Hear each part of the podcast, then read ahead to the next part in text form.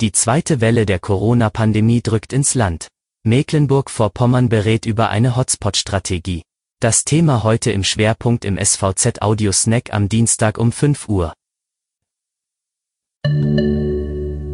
Weitere regionale Nachrichten vorweg. Der Landrat von Vorpommern-Greifswald und CDU-Landesvorsitzende Michael Sack will rechtliche Schritte gegen die Finanzierung der beitragsfreien Kita einleiten. In der Sache geht es darum, ob die Beitragsfreiheit zu höheren Kosten für die Kommunen führt. Wenn sich herausstelle, dass es Hürden gebe, werde man auch mit den Kommunen sprechen, sagt SPD-Landtagsfraktionschef Thomas Krüger. Die Volksinitiative Sofort zurück zur Demokratie führte gestern Abend in Schwerin eine Versammlung unter freiem Himmel durch.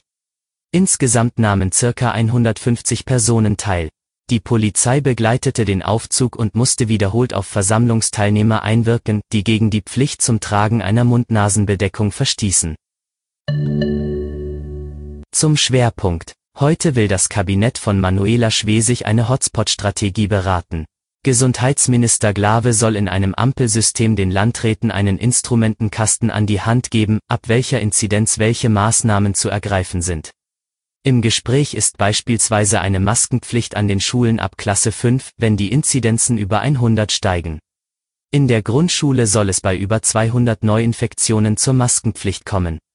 Wir bereiten weitere Maßnahmen vor, sagte Staatskanzleichef Heiko Goye. Ob es heute schon zu Beschlüssen kommt, ließ er offen. In einer gestrigen Runde der Staatssekretäre wurde über schärfere Kontrollen des Mund- und Nasenschutzes in Geschäften beraten. Auch ein Alkoholverbot im öffentlichen Raum ist bei steigenden Infektionszahlen im Gespräch.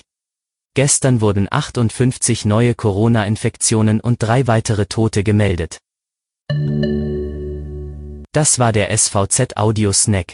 Alle Artikel zum Nachlesen und Hören gibt es auf svz.de-audiosnack. Ich hoffe, Ihnen hat der Audiosnack gefallen. Geben Sie mir gerne Feedback und schreiben Sie eine E-Mail an audio.mhnord.de. Wir hören uns morgen früh wieder.